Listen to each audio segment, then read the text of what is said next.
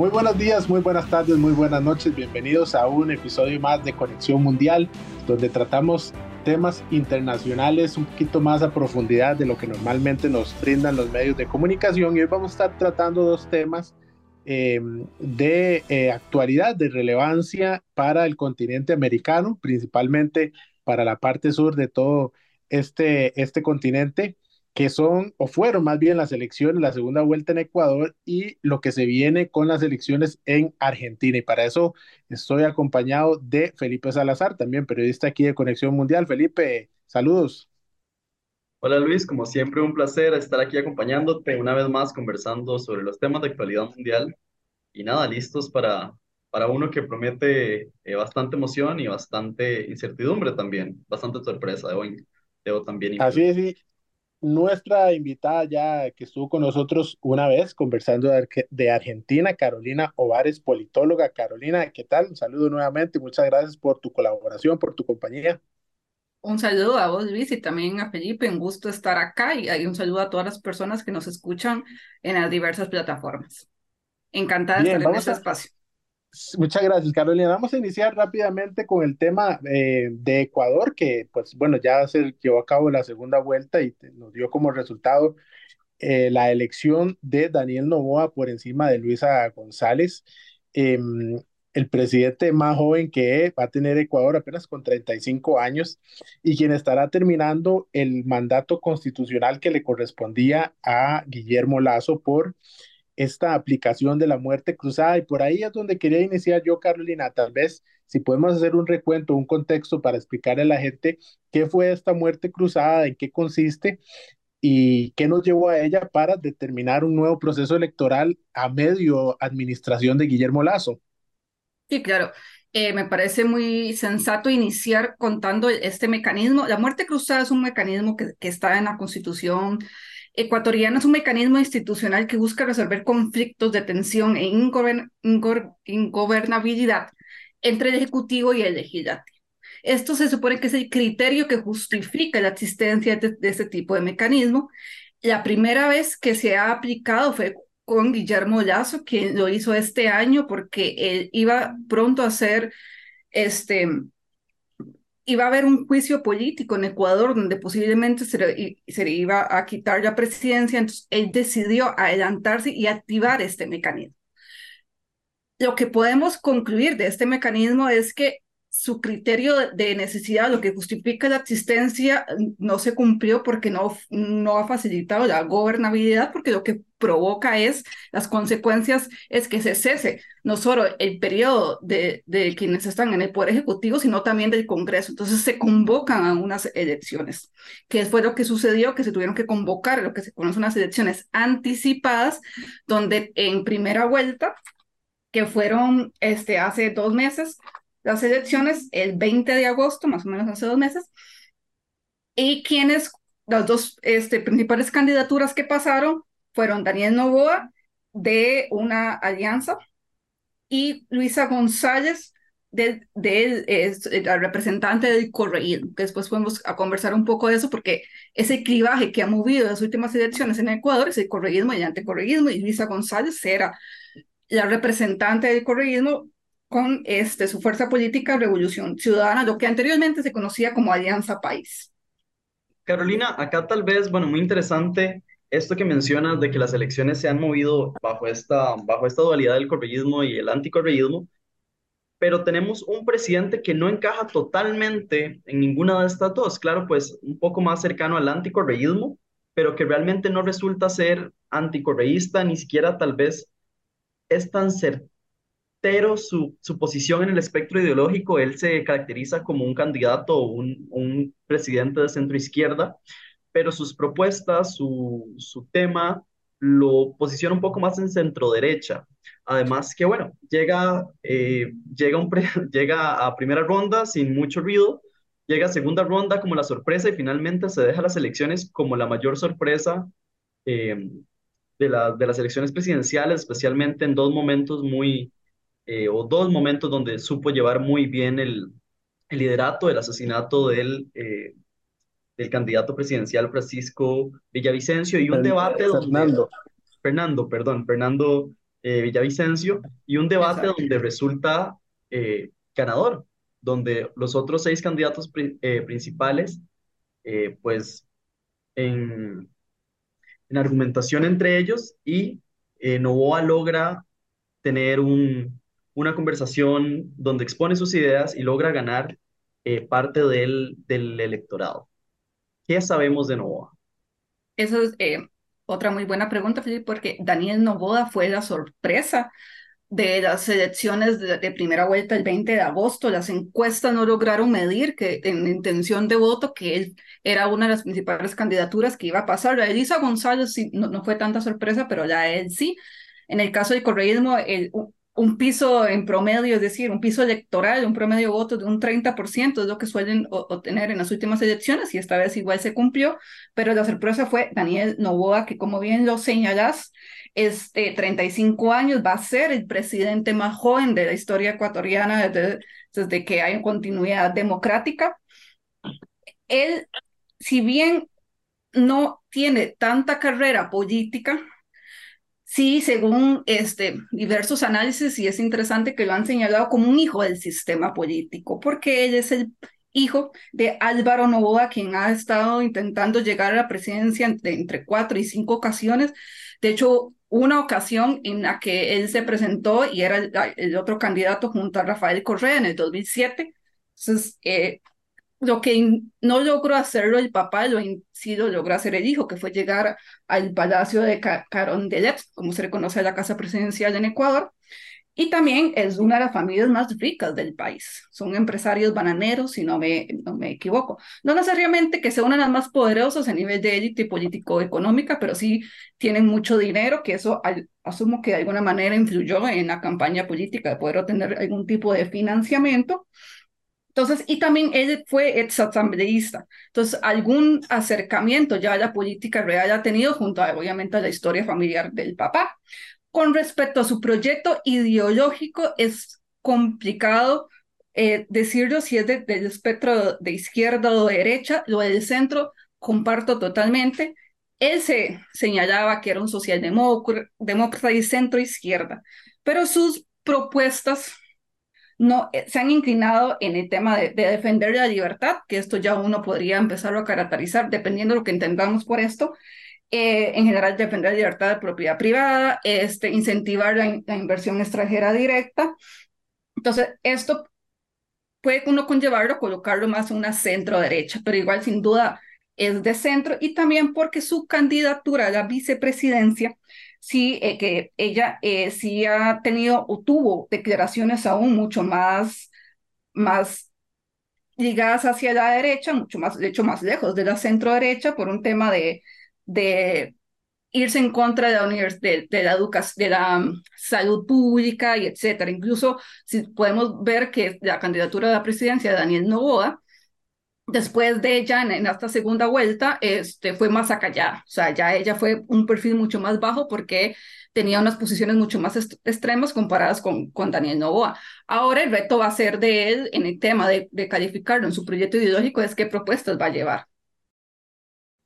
Caro, ahora que nos haces este, este pequeño resumen, eh, mencionas su participación eh, como asambleísta, estuvo en los dos años, más o menos, si no me equivoco, dos años que, o, o poquito menos que tuvo este, esta pasada legislatura, y es algo de lo que se le señaló, una poca experiencia, tal vez en momentos donde el Ecuador está viviendo una inseguridad eh, muy grande también. ¿Crees que esto le puede llegar efectivamente a, a pasar una factura? podríamos, viendo las tendencias no solo de Ecuador, sino en general de América Latina, que la gobernabilidad de cualquier gobierno que llega ha estado complicada, él va a ser parte de esta tendencia. Eh, sumado a su poca experiencia, también es con quién va a formar gobierno, qué, qué fuerzas van a estar junto a él. Él, si bien ganó la presidencia, bueno, su forma de presidencia, ganó la presidencia, va a ser la tercera fuerza del país en, en el Congreso el correísmo sigue manteniendo la primera fuerza, entonces ese, se le va a complicar cierta gobernabilidad para llegar a consensos y diálogos con un... No sabemos muy bien si el correísmo que tanto va a lograr negociar y con, con, esta otra fuerza política. Entonces sí va a ser complicado viendo las tendencias de América Latina y ya en particularidad el caso ecuatoriano. Guillermo Lazo también tuvo muchos problemas de gobernabilidad, igual de Denis Moreno, el, el anterior presidente. Y es, es interesante, o bueno, muy importante que, que menciones esto, Carolina, por el hecho de, de, esto mismo. Llega, llega su fórmula presidencial, es electo, pero en la Asamblea Nacional consta nada más de 14 diputados frente, exactamente como lo mencionas, la, la fuerza más grande que es el correísmo. Eh, González en su discurso de aceptación le propone a Novoa eh, sus escaños, su, su, partido, su poder en la Asamblea, pero siempre y cuando no, no vaya por proyectos que sean de privatización o reducción de derechos.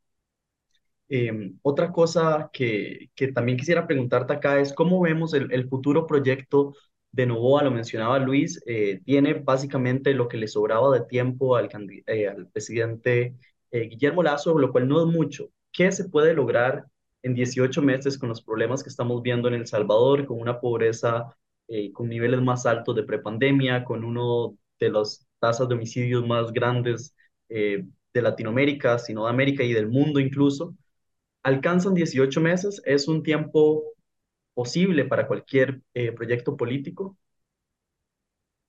Eso es un gran reto que tiene Daniel Novoa, que en, en menos de dos años demostrar que puede lanzarse a la reelección, porque él ahora lo que tiene que hacer es sobrevivir políticamente con un respaldo lo suficiente que le llegue para poder reelegirse, que asumiríamos que esa va a ser la intención de él en las próximas elecciones. Legalmente puede reelegirse y si su gobierno logra tener un, apoyo popular suficiente, lo va a intentar. Hoy en día, en la agenda política pública, lo que está prevaleciendo mucho es la crisis grave de inseguridad que tiene Ecuador la tasa de homicidios ha sido aumentado un montón, pero también otro tipo de crímenes, de robos, hurtos, asaltos en, general. Entonces la inseguridad ha sido un tema grave. Recordemos también hubo muchas matanzas en las cárceles, el narcotráfico, el crimen organizado está controlando gran parte del territorio ecuatoriano y esto es un problema de la vida cotidiana que están sufriendo las personas en Ecuador. Entonces un gran reto es cómo logra en este corto periodo de tiempo mostrarse como una persona capaz de ir por la vía de controlar la inseguridad. Las, también el reto va a ser que tanto maneje las expectativas de una ciudadanía que no es muy afín a generar los partidos políticos y los políticos. Entonces es un contexto de, de profundas transformaciones políticas y este y este escenario no solo de temas de, inseguridad, sino como bien lo, habían señalado, de pobreza. Entonces eh, va a ser un, un, reto para él mostrar la sobrevivencia política, va a ser lo principal que él va a tener que, asumiría yo, que tiene que manejar si quiere reelegirse en el 2026. Carolina, bueno, acá para los oyentes, me disculpo, dije El Salvador en vez de Ecuador. Eh, no puedo negar que encuentro algunas, eh, no sé, comparaciones entre el candidato, bueno, entre el presidente Novoa y, y Nayib Bukele en sus propuestas para eh, pelear contra la inseguridad ciudadana. Ha sido muy vocal en algunas propuestas de militarizar partes del país, entre ellas aeropuertos, puertos y principales eh, vías de comunicación, al igual que tomar el control de las cárceles, también abogar por una inversión más grande en tecnología contra inseguridad bueno, hay algunas, algunos paralelismos que quedan por verse y se van a cumplir más adelante. Eh, pero también un poco con eso, Carolina, quería preguntarte en el contexto un poco más general, ¿cómo se sitúa eh, Novoa, digamos, en este, este papel de outsider que hemos visto repetirse y llegar a, como una fórmula de éxito a través de América Latina eh, en su búsqueda por la presidencia? Claro, en el caso, bueno, más que outsiders, porque ella tiene una carrera, tú ha tenido una carrera política tal vez corta, pero bueno, tiene 35 años, también no es una persona que le podamos exigir una larga carrera política por su juventud. Eh, paralelismos con Nayib Bukele en El Salvador es, por, es porque son presidentes jóvenes, pero en su discurso, al menos por el momento, yo no he detectado eh, esta senda autoritaria en la que se está, en la que está El Salvador, a diferencia de Ecuador, porque no ha asumido todavía. Eso cuando ya gobierne vamos a ver cómo que tanto su discurso de centro se mantiene o ya más bien se, traslada. Eh, asumido el reto de la crisis de inseguridad, otro que también quería señalar es la economía. La deuda pública en Ecuador, déficit fiscal ha crecido un montón, entonces es otro tema que también no solo Ecuador, sino muchos gobiernos, y pensemos también de Costa Rica, que es esto, estos políticas públicas que tienen de ser de, de lógica de autoridad versus políticas e inversión en política social. A diferencia de, del boom de los commodities que los países de América del Sur lo, este, lo vivieron a inicios de los años 2000, donde había mucho más este, dinero para poder redistribuir, ahora el reto va a ser, antes de redistribuir, generar riqueza y controlar el déficit fiscal, que es otro reto que va a tener él.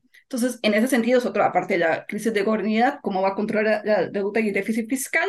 Y ya a nivel de tendencias regionales, todavía yo no me atrevería a señalar a Daniel Novoa como una persona que podría llevar a, Ecuador a sendas autoritarias. Esto está por verse por, en cuando ya gobierne, cuando en diciembre, si no, me, si no me equivoco, es cuando asume.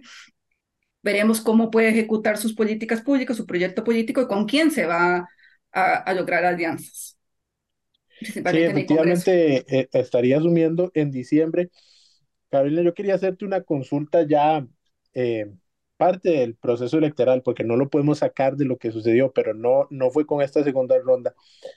Quería consultarte tu opinión o tal vez un comentario sobre eh, lo sucedido con Fernando Villavicencio. Eh, Exacto. ¿Cómo eh, esto marca, marca a Ecuador efectivamente y, y a la región? Era algo que en, en, épocas pasadas, en años pasados, se veía eh, eh, más, con más frecuencia, lamentablemente. Pero traer ahora a Fernando Villavicencio, quería consultarte cómo afecta este, este, este acontecimiento no solo a un proceso electoral, sino al día a día o a la democracia de un país, eh, un acto como este, totalmente repudiable, y que tal vez por cómo sucedieron las cosas nos permite pensar, creer eh, eh, sobre todo cuando, cuando, cuando después de, del asesinato, pues eh, tenemos esta, esto de lo que sucedió con, con, con, los mismos criminales y uno dice o se pregunta, ¿ya está el crimen organizado dentro de la institucionalidad en Ecuador? Por decir nada más un caso, porque está en muchos países ya eso sí, pero, pero ¿qué nos dice esto, este acto?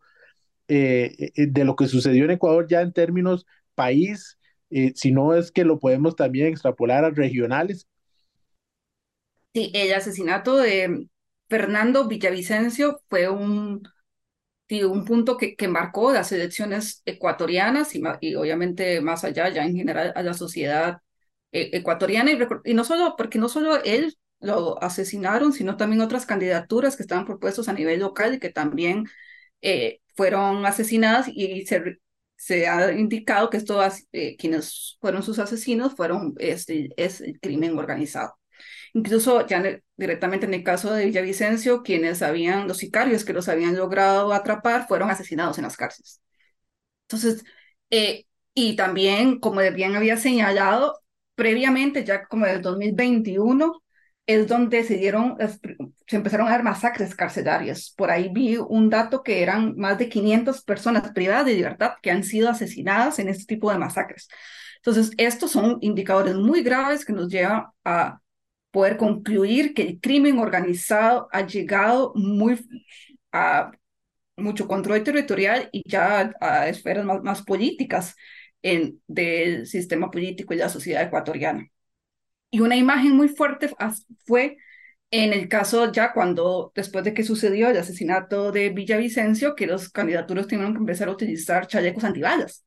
Eh, Novoa, cuando fue a votar, cuando uno veía las imágenes donde fue a votar, Daniel Novoa fue, eh, tenía puesto un chaleco antibalas. Y cuando hacía sus actos de campaña se veía toda la, la seguridad que tenían con armas y chalecos antibalas.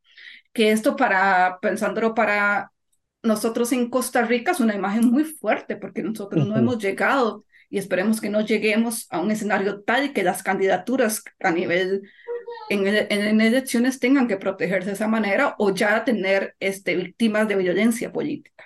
Vamos a dejar el tema de Ecuador hasta aquí. eh, para pasar al segundo, que es el que les comentaba al inicio, el de Argentina, porque también tendrá elecciones este domingo, lo que vamos a decir formalmente la primera vuelta, porque lo que se espera es que haya una segunda vuelta electoral, eh, aunque veo a Milei un poco confiado y he escuchado también a, a Sergio Massa que apuntaron a cerrar esto ya definitivamente, pero Carolina teníamos, tuvimos la oportunidad más bien de hablar de Argentina eh, eh, posterior a las, a las PASO y Carolina nos explicaba eh, que esto era una elección de tercios por los resultados obtenidos. Entonces mi primer consulta, Carolina, es, mantenemos a este momento, ya cuando ha pasado algunos días, cuando han pasado debates, que, que creo que a mí me dejaron un poquito esperando mucho más, eh, todavía estamos en esa elección de tercios, todavía es difícil decir eh, eh, quiénes, van a, quiénes van a pasar a una segunda ronda o si esto se, se resuelve en, este, en esta primera fase electoral. Me, yo diría que sí, que todavía podemos señalar que es una elección de tercios o incluso de cuartos, porque las tres principales candidaturas tuvieron alrededor casi de un 30% de, de votos válidamente emitidos, ya según el conteo definitivo, y un porcentaje similar de personas que no fueron a votar. Pues, estas personas fueron, son las que pueden dar una vuelta a las, los datos obtenidos de las PAS. Asimismo, las encuestas de, de, intención de voto, principalmente las que se hacen a nivel de, de territorio, porque las que se hacen online tienen problemas de sobre o subrepresentación, pero las que ya se hacen de manera presencial, aunque sea o, por medio de llamada telefónica, señalaban que ley bajó un poquito en el porcentaje de intención de voto y más había subido. Lo que parecía que ellos dos eran las candidaturas, junto a sus candidaturas a la vicepresidencia, que iban a pasar. Pero en, esta última semana, Patricia Burrich, de la principal coalición opositora, Juntos por el Cambio, ha aumentado en su intención de voto. Así que lo que podemos concluir es que es unas elecciones con un, escenario totalmente abierto, más que en otro tipo de, de, elecciones. Así que sí, todavía me parece que podemos señalar que es una elección de tercios o de cuartos y que realmente está muy abierto cuál de los, de las tres candidaturas. Posiblemente Javier Milley, según si se mantiene el, piso electoral que tuvo en Aspaso y lo que aparecía en las encuestas de intención de voto, sea la candidatura que pase a segunda vuelta, y lo que está por determinar el domingo va a ser cuál de las otras dos, si la de Sergio Massa o la de Patricia Bullrich. Ok, entonces tomo esta idea con la que cierras y te consulto. Pongamos a Milley en la siguiente ronda. Eh, esta pregunta que normalmente se puede hacer uno eh, así como que muy, muy eh, al aire o a la carrera o, muy simplista, más bien. En el caso de que tengamos a Milei en la segunda ronda, ¿se le haría más fácil Patricia Bullrich o Massa, Sergio Massa? Y te pregunto, por Sergio Massa, eh, principalmente porque sería más fácil atacar lo que ha hecho Sergio Massa por, con el tema de la economía, lo que ha hecho este gobierno de Alberto Fernández y, y, lo que arrastra eh, Cristina también Kirchner por, por múltiples, múltiples situaciones a lo largo de, de, su estadía en el poder, podemos decir que tal vez le sería más fácil ganarle a Massa por ese ataque o aparecerá un peronismo ahí este, apoyando a Massa que enfrentarse a Patricia a Bullrich, que es opositora también como él. Esa, esa es una buena pregunta. Obviamente no, no tenemos una, una bola de cristal para saber qué va a suceder. Parece ser que desde la candidatura de Sergio Massa prefieren irse a segunda vuelta con, con Javier Milei por el tema de que pueden polarizar aún mucho más la, la, la elección, mucho más. O sea, va a ser realmente sería una elección sumamente polarizante y, y dura sería ese tipo, ese tipo de, de campaña electoral. Pero también es un juego riesgoso para el mismo peronismo, en su sentido amplio, porque Sergio Massa es el actual ministro de Economía y los datos eh, oficiales de inflación, que es un problema que actualmente tiene la, la Argentina, es, salió un 12% por ahí en el mes de septiembre y un 130 y resto por ciento anual de inflación. Entonces, con estos números, y eso creo que ya habíamos conversado la, la vez pasada, Luis, Sergio Massa tendría que seguir pidiendo votos. Así que sería un juego riesgoso para él, pero parece ser que prefiere polarizar frente a Milley que frente a Patricia Bullrich, que la tendría más difícil, porque gran parte del electorado de Javier Milley o dejaría de votar o sería o iría a votar por Patricia Bullrich si no piensa que es un voto más ideológico. Hablando de votos ideológicos eh, y manteniéndome aquí con el tema de Milley, que eh, creo que es él em, se acuesta mucho en, esta en este tema ideológico, en, en su liberalismo, eh, para no entrar más allá en el anarquismo, que, eh, en el anarcocapitalista que él llame, todo esto, el voto de mi ley eh, no es ideológico, eso, digamos, podemos asegurarlo así, que toda la gente que está votando no es que tiene una ideología eh, libertaria, y si no es más bien efectivamente un voto contra el sistema, contra lo tradicional, el que se llama el voto que le llaman bronca, que no sé si es realmente una manera así correcta, de, es, lo que expresa, pero decirle un voto bronca porque siento como que a veces eh, simplifica al, al votante eh, en que simplemente está enojado y, y, y, él está enojado por una razón, pero la consulta propiamente, los seguidores de mi, de mi ley no los podemos, no podemos decir que son libertarios eh, en su ideología, sino que hay algo más a fondo. Esa es una pregunta interesante porque yo señalaría que no es un voto homogéneo el que apoya a Javier Milei. O sea, no es un voto en bloque que solo porque están totalmente de acuerdo con todas las ideas desde dolarizar, cerrar el Banco Central, hasta otras ideas de venta de libre de órganos, etcétera, que él ha tenido. Eh, hay eh, estudios ya más de índole sociológica que venían marcando hace un tiempo que un sector de la población de clase media, media baja, no ha sentido que el Estado lo está acompañando y lo está ayudando, sino que más bien el Estado le está estoropando. Pensemos en, el perfil de, personas que son, en Costa Rica llamaríamos trabajadores independientes, en Argentina monotributistas o ya personas que trabajan en el sector informal aún más complicado, que lo que quieren es que no les estorben para ir a trabajar y tienen que salir de día a día a trabajar.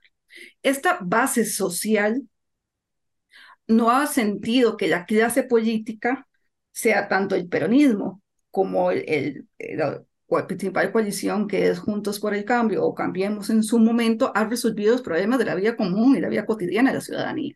No solo el tema de la economía y que lo vemos en el dato de la inflación, es decir, que cada vez están más caros los, los productos que se consumen porque eso se traslada mucho a precios, sino un tema de calidad del empleo, informalidad laboral e incluso en ciertos sectores también ya de inseguridad, eh, problemas de suministro de servicios básicos y también sumada a denuncias de corrupción. Entonces, todas estas molestias han sido un caldo de cultivo para fenómenos políticos de ultraderecha que académica, académicamente es como podemos categorizar la agrupación La Libertad Avanza, Javier Milei y sus diversas candidaturas, aprovechen este caldo de cultivo para presentar este tipo de liderazgos mesiánicos que vienen a resolver los problemas o al menos que no sean los mismos de siempre los que lleguen. Entonces es un poco, eh, como bien lo ha señalado Luis, y eso me parece que es correcto señalar, este voto bronca, pues un voto enojado y un malestar social por la condición en la que están actualmente en Argentina, que son datos reales. 40% de pobreza, 12% de inflación este, en, durante el mes de septiembre, 138 anual. Entonces ya me parece que este, esto es un caldo de cultivo para este tipo de fenómenos y por eso se llama un voto bronco, porque es un voto enojado con, con lo, que, lo que mismo Javier Milei ha denominado casta, que es con la clase política actual. Bien, Carolina, ya para ir finalizando este Conexión Mundial, porque creo que este tendremos otro episodio ya después de, de esta segunda, eh, esta primera ronda electoral, perdón, más bien, y, de paso, si es la segunda, ya más sencillamente contrastar dos, dos candidatos. Te quiero hacer la última consulta. Eh, desapareció prácticamente Alberto y Cristina. Eh, en términos de la campaña de, de Massa, ya no, ya no los vimos tanto mediáticamente. Esto es bueno o es malo, y sobre todo el de Cristina, porque muchos seguidores la pedían que apareciera, que hablara, que se viera, que apoyara, eh, pero ciertamente creo que eh, su imagen y la de Fernando, eh, Alberto Fernando principalmente, también traen sus cosas negativas. ¿Qué podemos hablar de esto? en el caso de Cristina Fernando de Kirchner sí ha sido muy interesante porque ella ha sido central en la política argentina en los últimos años. Así que su casi ausencia, porque sí es un acto electoral hace unas semanas, eh, es llamativo, pero sí se sabe que ella está en buenos términos con Sergio Massa. Entonces, de eso no hay duda y que va a lograr movilizar o va a intentar que, que el sector es peronista, kirchnerista, se movilice, que ese sí es un voto bastante ideológico y, activaron más esta identidad peronista. Y en el caso de Alberto Fernández, sí, está totalmente ya corrido de, escena, o sea, a pesar de que obviamente sigue siendo el presidente, en sus declaraciones no tienden a no, ser importantes, no ha estado muy presente en la campaña electoral y supongo que esto ha sido más bien a propósito por la el bajo apoyo popular y la mala imagen que sostiene frente a la ciudadanía. Bien, perfecto. Bueno, de esta manera, entonces finalizamos este conexión, este conexión mundial. Eh, Felipe, algo, algo que. Sí, nada más, tal vez acá, teniendo la oportunidad de que ya tenemos las elecciones este fin de semana, Carolina, quería preguntarte así muy, muy tajantemente, muy directo. ¿Habrá alguna sorpresa en lo que apuntan las encuestas? Por lo menos del segundo lugar, creemos que se va a mantener así. ¿Puede haber otra sorpresa que no estamos esperando, como ha sido también eh, visto en elecciones pasadas de otros países?